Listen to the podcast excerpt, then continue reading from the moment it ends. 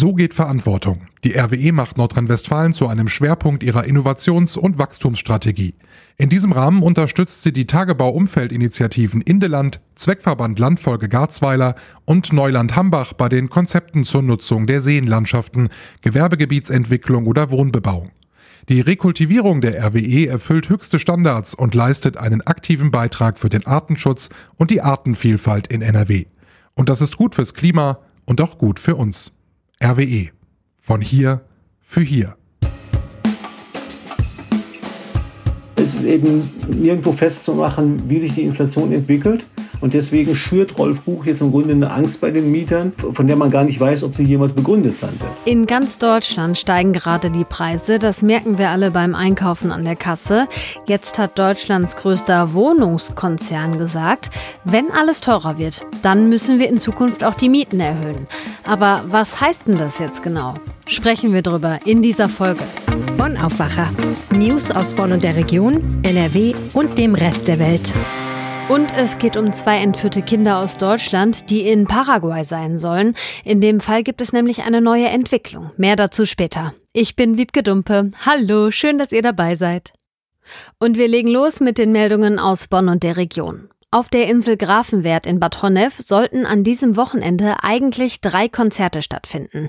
Die dürften nun aber doch nicht stattfinden. Mit einer Zwischenentscheidung hat das Verwaltungsgericht Köln angeordnet, dass sämtliche Vorbereitungen für die Konzerte einzustellen sind. Eigentlich sollte das Konzert Klassik auf der Insel veranstaltet werden. Dabei gewesen wäre unter anderem das Kölner Kammerorchester. Zur Begründung erklärte das Gericht, dass es möglich sei, dass schon durch den weiteren Aufbau Ausbau der Bühne und weiterer Aufbauten insgesamt Schutzgüter der Landschaftsschutzgebietsverordnung oder anderer naturschutzrechtlicher Regelungen verletzt würden. Schon im Vorfeld hatte es immer wieder Streit um die Konzerte auf der Insel Grafenwert gegeben. Telefonbetrüger haben ein Ehepaar aus St. Augustin um eine Summe von 40.000 Euro gebracht. Die Täter hatten zuvor behauptet, die Geldsumme werde als Kaution für die Tochter des Ehepaars benötigt.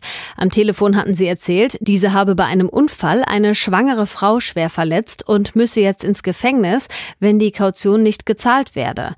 Nach Angaben der Polizei hob der 65-jährige Mann daraufhin die 40.000 Euro von dem gemeinsamen Konto des Paares ab.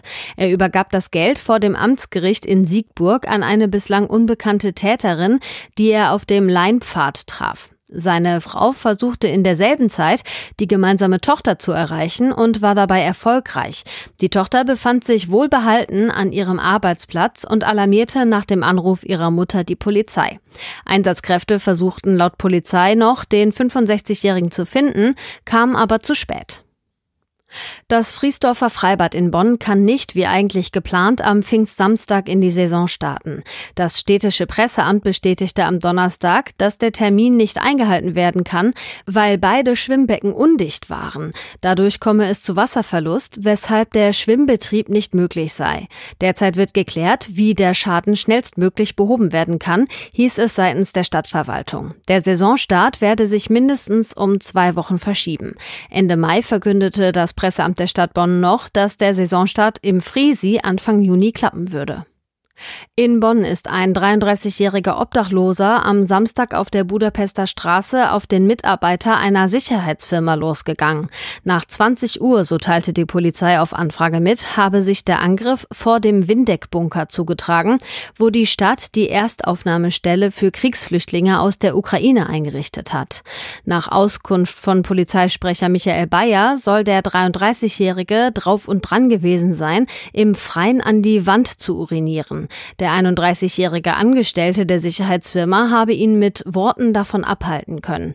Dann sei der Mann zu seinem Hab und Gut gegangen, habe ein Handbeil aus den Taschen gekramt und damit nach dem 31-jährigen geschlagen. Offenbar konnte dieser die Schläge einigermaßen abwehren und wurde im Kampf nur leicht am Oberkörper mit einer Kratzwunde verletzt.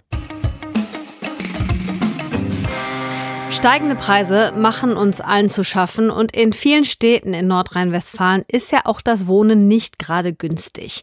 Jetzt kommt noch was dazu. Deutschlands größter Wohnungskonzern Vonovia hat angekündigt, dass die Mieten wohl auch bald steigen werden. Georg Winters aus der Wirtschaftsredaktion der Rheinischen Post. Mit Blick darauf, dass Vonovia ein DAX-Konzern ist und Milliardengewinne macht, muss diese Ankündigung zur Erhöhung der Mieten für die vielen Mieterinnen und Mieter doch echt zynisch klingen, oder? Ja, das mit den, mit den Mieterhöhungen ist so eine Sache. Ähm, auf der einen Seite macht Vonovia natürlich Milliardengewinne und verdient natürlich auch am Geschäft mit den Mietern. Ähm, andererseits ist jemand wie der Vorstandschef Rolf Buch, der diese Aussagen ja gemacht hat im Interview mit dem Handelsblatt, äh, natürlich auch verpflichtet, äh, die Interessen der Aktionäre zu bedienen. Und insofern ist das eigentlich eine ganz logische Konsequenz, dass jemand sagt, wenn die Einnahmen gleich blieben, unsere Kosten aber steigen würden, dann können wir den Laden irgendwann zumachen um das mal ganz vereinfacht auszudrücken, dass es natürlich zynisch klingt, wenn ein Unternehmen Milliarden äh, verdient und andere nicht wissen, wie sie von einem Tag in den anderen kommen sollen. Äh, insoweit ist der Begriff zynisch wahrscheinlich sogar richtig, ja. Mhm. Das heißt, wie genau begründet Vonovia die Erhöhung? Einfach dadurch, dass alles teurer wird? Also der Rolf Buch hat klar gesagt, äh, nach dem Motto, ein Geschäftsmodell, bei dem der Umsatz jetzt stabil bleibt und die Kosten mit der Inflation steigen, ist endlich. Heißt also nach dem Motto, irgendwann sind wir dann am Ende, weil wir nur noch Kosten haben, aber zu wenig Umsatz. Äh, und hat dann gesagt, wenn die Inflation dauerhaft bei vier Prozent liegt, müssen auch die Mieten künftig jährlich dementsprechend ansteigen, weil sonst viele Vermieter in ernsthafte Schwierigkeiten geraten können. Rein ökonomisch ist das ja wahrscheinlich ein guter Weg auch für Vonovia. Es geht aber ja auch um private Vermieter, die mit diesem Konzern gar nichts zu tun haben. Und die schließt jetzt ähm, der, der Vonovia-Chef da auch mit ein, oder? Ja, das sind die, von denen er eigentlich redet. Ähm, denn wenn man von Vermietern redet, die in ernsthafte Schwierigkeiten geraten könnten, sind das mit Sicherheit nicht die großen Konzerne wie Vonovia, sondern die vielen kleinen, die beispielsweise hingehen müssen und die Energielieferungen ihrer Lieferanten sofort bezahlen müssen, das aber über die Nebenkosten erst im nächsten Jahr abrechnen können. Das sind die, die tatsächlich in Schwierigkeiten geraten könnten. Ähm, aber eigentlich äh, ist das nicht Rolfs Buchsache, äh, der Interessenvertreter der Kleinen da zu sein, sondern er redet ja eigentlich fürs eigene Haus und da wird die Diskussion ein bisschen schief. Mhm. Du hast ja auch Reaktionen eingeholt von der Politik und auch von Mieterbünden. Wie sind die ausgefallen? Ja, das kann man sich vorstellen. Äh, wenn jemand so eine Aussage macht, die ja wenig ähm, da ich sag mal populär ist, dann kommen die Reaktionen ganz schnell. Und oft ist das so wirklich von den linken Parteien oder von denen, die weiter links sind. In dem Fall war es zum Beispiel die SPD in NRW. Der stellvertretende Fraktionsvize Christian Dahm hat diese Ankündigung von einem Buch als schäbig und geschmacklos bezeichnet und natürlich auch mit den Milliardengewinnen äh, argumentiert. Die Grünen in Berlin haben gesprochen von einem Schlag ins Gesicht der Mieter. Auch da ist natürlich immer der Verweis auf die hohen Gewinne von ähm, Vonovia mit im Spiel und ähm, der Deutsche Mieterbund hat dann gesagt, äh, wenn Mieterinnen und Mieter für den eingebrochenen Aktienkurs bei Vonovia und für höhere Zinsen am Kapitalmarkt herhalten müssten, dann zeige das, dass die Geschäftsmodelle unsozial und spekulativ seien. Das ist ein bisschen, finde ich, übers Ziel hinausgeschossen aber es hat, ist auch ein Teil der Wahrheit am Ende des Tages. Lass uns das mal versuchen, so ein bisschen in die Perspektive zu kriegen, was das genau heißt, also so eine Einordnung dazu. Ähm, du hast gerade gesagt, das ist noch ein bisschen abstrakt, es geht um Vorankündigungen, falls die Inflationsrate hoch bleibt. Ist das jetzt erstmal nur eine Warnung oder müssen Mieterinnen und Mieter von Vonovia Wohnungen jetzt wirklich ganz konkret damit rechnen, dass alles teurer wird? Ja, dazu gibt es zwei Dinge. Zum einen äh, ist das gar nicht aktuell, es geht gar nicht aktuell um Mieterhöhungen. Die hat Rolf Buch noch gar nicht angekündigt.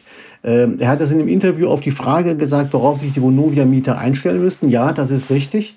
Ähm, aber wir haben keine Inflation derzeit, die dauerhaft bei 4% liegt. Wir haben sie im Moment bei ungefähr 8% zuletzt, glaube ich. Aber das ist ja nicht sicher, dass das dauerhaft so bleibt. Insofern ist die, der Versuch, über dauerhafte Inflationsraten zu reden, eigentlich eine Spekulation. Und das ist eigentlich nicht geeignet für eine sachliche Diskussion, finde ich. Das ist das Problem, was Rolf Buch da unnötigerweise heraufbeschworen hat. Und wir reden darüber, dass eine Inflation dauerhaft hoch sein könnte. Aber wir wissen nicht, wie hoch sie sein kann. Und wenn Rolf Buch sagt nach dem Motto, dann müssten die Mieten auch künftig jährlich um vier Prozent steigen, ähm, dann hat das sogar gesetzliche Schranken. Äh, bei 4% wäre es noch nicht das Problem, aber wenn wir zum Beispiel die aktuelle Inflationsrate nehmen von 8% und äh, würden dann davon ausgehen, dass Mieten künftig auch um 8% pro Jahr steigen würden, dann wäre das gesetzlich gar nicht möglich nach den derzeitigen Regeln, weil eine Miete innerhalb von drei Jahren gar nicht mehr äh, als 20% zum Beispiel steigen darf. Äh, das ist eine sogenannte Kappungsgrenze, die das verbietet. Und dann gibt es noch Regionen, in denen dürfen die Mieten noch in weitaus weniger starkem Ausmaß steigen. Also äh, Steigerungen im äh, Ausmaß der derzeitigen Inflationsraten sind auch gesetzlich gar nicht möglich. Da müsste der Gesetzgeber erstmal ran. Und insofern ist das, was Rolf Buch jetzt getan hat, in hohem Maße spekulativ, ähm, auch wenn man es natürlich aus Sicht eines börsennotierten Unternehmens verstehen kann. Aber ist diese Diskussion dann jetzt nicht irgendwie heiße Luft? Heiße Luft ist es insofern natürlich nicht, weil wir natürlich eine hohe Inflation haben. Die Diskussion wird ja geführt und die Diskussion ist ähm, auch umso intensiver, weil die Kosten für Mieter auch immer höher steigen. Und wenn man sich überlegt, dass Mieter beispielsweise im kommenden Jahr in vielen Fällen, wenn dann die Nebenkostenabrechnung kommt, ähm, dann möglicherweise umgerechnet zwei Monatsmieten zusätzlich auf den Tisch legen müssen, dann ist das natürlich nicht nur heiße Luft. Aber es ist eben nirgendwo festzumachen, wie sich die Inflation entwickelt. Und deswegen schürt Rolf Buch jetzt im Grunde eine Angst bei den Mietern, äh, von der man gar nicht weiß, ob sie jemals begründet sein wird. Sagt Georg Winters. Danke für die Einordnung rund um die Ankündigung von Vonovia, dass die Mieten bald steigen könnten, wenn die Inflation weiter so hoch bleibt. Gerne. Zwei Erwachsene und zwei Kinder sind in Paraguay und in Deutschland ermitteln die Behörden wegen Kindesentführung. Da habe ich mich direkt gefragt, hä? Wieso das? Was haben die damit zu tun? Die Antwort ist, die zwei Erwachsenen haben diese Kinder mit jeweils einem anderen Elternteil und diese Elternteile, die sitzen hier in Deutschland und warten auf ein Lebenszeichen der Kinder. Schon seit Monaten berichten wir bei der Rheinischen Post über diese Geschichte, die echt den Anschein hat, als wäre sie mehr ein Krimi als eine wahre Story. Christian Schwertfeger, Chefreporter bei der Rheinischen Post. Bevor wir zu den aktuellen Entwicklungen in diesem Fall kommen, fass ihn doch bitte noch mal kurz zusammen. Hallo, ja, du sagst es, äh, es ist wirklich ein Krimi, dieser Fall. Leider ist es aber nicht Fernsehen oder Fiktion, sondern bittere Realität. Also kurz der Fall mal äh, zusammengefasst.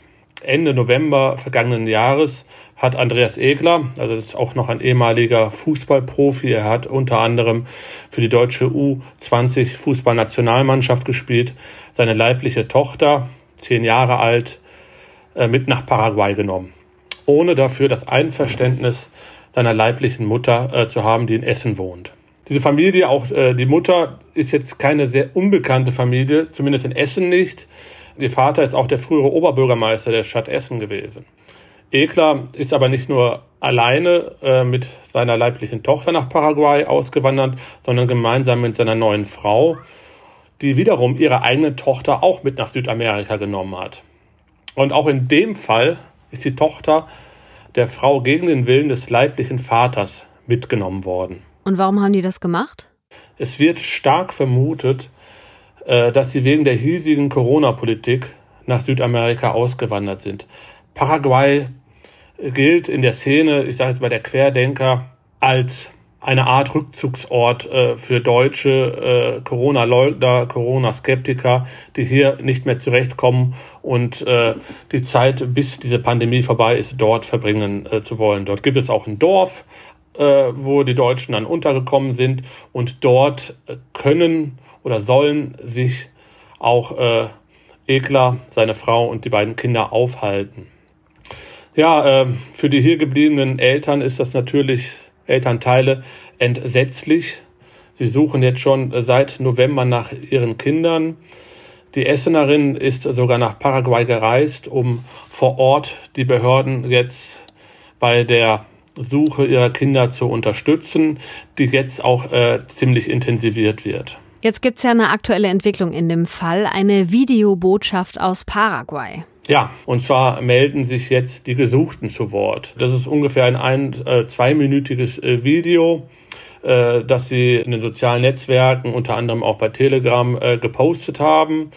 Das liegt auch den deutschen Behörden vor, also die in dem Fall ermitteln. Das sind dann die Staatsanwaltschaft Essen zum Beispiel, natürlich auch Interpol mit dem internationalen Fahndungsaufruf und auch die Polizei hier.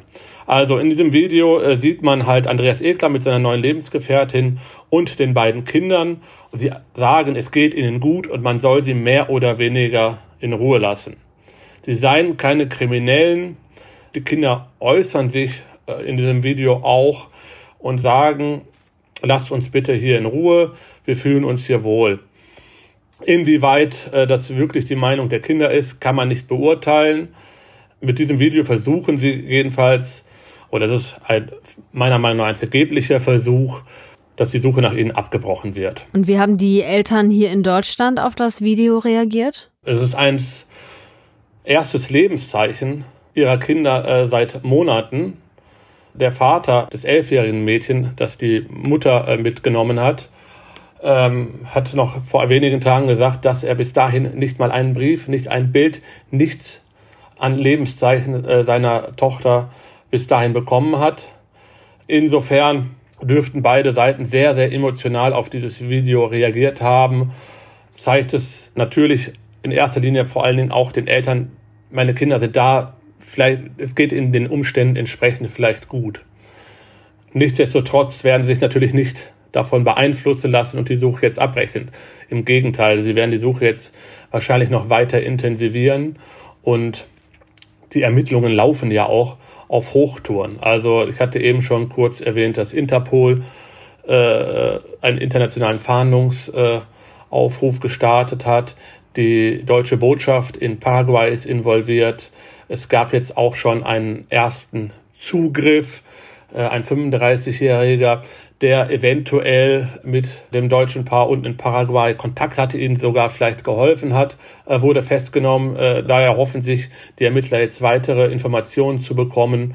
Und es ist davon auszugehen, dass Andreas Ekler und seine Frau und die Kinder bald äh, von den äh, Behörden in Paraguay gefunden werden und die beiden Kinder dann wieder nach Deutschland gebracht werden. Das ist schon eine echt heftige Story. Danke, Christian, für das Update in dem Fall. Alle weiteren Entwicklungen lest ihr natürlich bei RP Online. Und wie immer am Freitag gibt es jetzt noch den Kulturtipp zum Wochenende und heute kommt der von Regina Hartleb aus der Kulturredaktion und sie startet mit einem TV-Tipp. Er heißt Euer Ehren. Im Mittelpunkt spielt Sebastian Koch den Richter Michael Jacobi. Dessen Sohn begeht eines Tages einen Unfall mit Fahrerflucht und überfährt dabei den Sohn eines serbischen Clanchefs.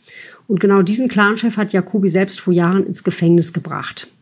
Klar, dass der Clan äh, auf Rache sind und auch relativ schnell Jakobi und seinem Sohn auf die Schliche kommt, um den jetzt vor Selbstjustiz äh, zu beschützen und auch sich selbst ähm, überschreitet Jakobi im Laufe der Zeit eine Grenze nach der anderen und es entspinnt sich ein kriminelles Netz aus Lügen und äh, Dramen. An Spannung kaum zu überbieten. Tolle Schauspieler, unter anderem auch Tobias Moretti dabei. Unbedingt empfehlenswert in der ARD-Mediathek. Zweite Empfehlung wäre ein Kochbuch. Und zwar für all diejenigen, die die Romane von Kirsten Boje Sommerbü mögen. Dazu gibt es jetzt ein passendes Buch, das heißt Sehnsucht nach Sommerbü, so schmeckt Familie. Dort sind alle Rezepte aufgeführt, die auch in den Büchern vorkommen. Und wer gerne kocht und Lust darauf hat, sollte das mal ausprobieren. Zum Abschluss noch ein kleines Live-Event. Und zwar gibt es auf der Theaterbühne Krefeld-Mönchengladbach nach zwei Jahren Pandemiepause endlich die Zauberflöte zu sehen. Ich wünsche viel Spaß. Ein schönes Wochenende. Danke, Regina. Die kompletten Tipps gibt's zum Nachlesen auf RP Online. Den Link packe ich euch wie auch die anderen Links zum Nachlesen in die Show Notes. Und das hier könnt ihr heute auch noch im Blick behalten. Heute geht das Treffen der Länderchefinnen und Länderchefs zu Ende. Hauptthema waren unter anderem der Ukraine-Krieg, die Energieversorgung in Deutschland und Corona. Weil Experten davon ausgehen, dass sich im Herbst wieder mehr infizieren, fordern die Länder, dass der Bund sich im Sommer auf eine möglicherweise schärfere Corona-Lage vorbereitet. Der Bundestag verabschiedet heute die Finanzpläne für dieses Jahr. Im Bundeshaushalt 2022 sind unter anderem die Rentenanpassung drin und auch die 100 Milliarden extra für die Ausstattung der Bundeswehr. Vor genau 100 Tagen haben russische Truppen die Ukraine angegriffen. Laut dem ukrainischen Präsidenten Zelensky kontrolliert Russland derzeit etwa 20 Prozent des Landes. Vor allem im Osten des Landes wird gekämpft. Da liegen auch die Gebiete Luhansk und Donetsk. Putins Ziel ist es, sie einzunehmen. Am Nürburgring in der Eifel wird ab heute wieder gefeiert. Nach zwei Jahren Corona-Pause findet da das Festival Rock am Ring wieder statt. Auf der Bühne stehen Bands wie Green Day, Bullet for My Valentine und auch die Beatsteaks. Rock am Ring ist komplett ausverkauft. 90.000 Fans werden dabei sein. Und hier kommt noch euer Wochenendewetter. Der Tag heute wird wieder wärmer, bis zu 26 Grad sind drin. Allerdings wird er auch was nasser. Erst über der Eifel und später kommen dann überall Schauer runter. Vor allem im Süden von NRW können die heftig sein und auch Gewitter sind möglich. Samstag und Sonntag werden dann so ähnlich, wechselnd bis stark bewölkt und immer wieder mit starkem Regen und Gewitter. Teils könnte es auch zu Unwettern kommen. Das war der Aufwache am Freitag. Wenn ihr das graue Wetter zum Podcast hören nutzt, empfehle ich euch unseren hier natürlich. In dem Samstags-Special Döbler Dialoge ist ein Restaurantkritiker zu Gast. Egal, was bei euch ansteht, ich wünsche euch ein tolles Wochenende. Mein Name ist Wiebke Dumpe. Bis zum nächsten Mal. Mehr Nachrichten aus Bonn und der Region gibt's jederzeit beim Generalanzeiger. Schaut vorbei auf ga.de.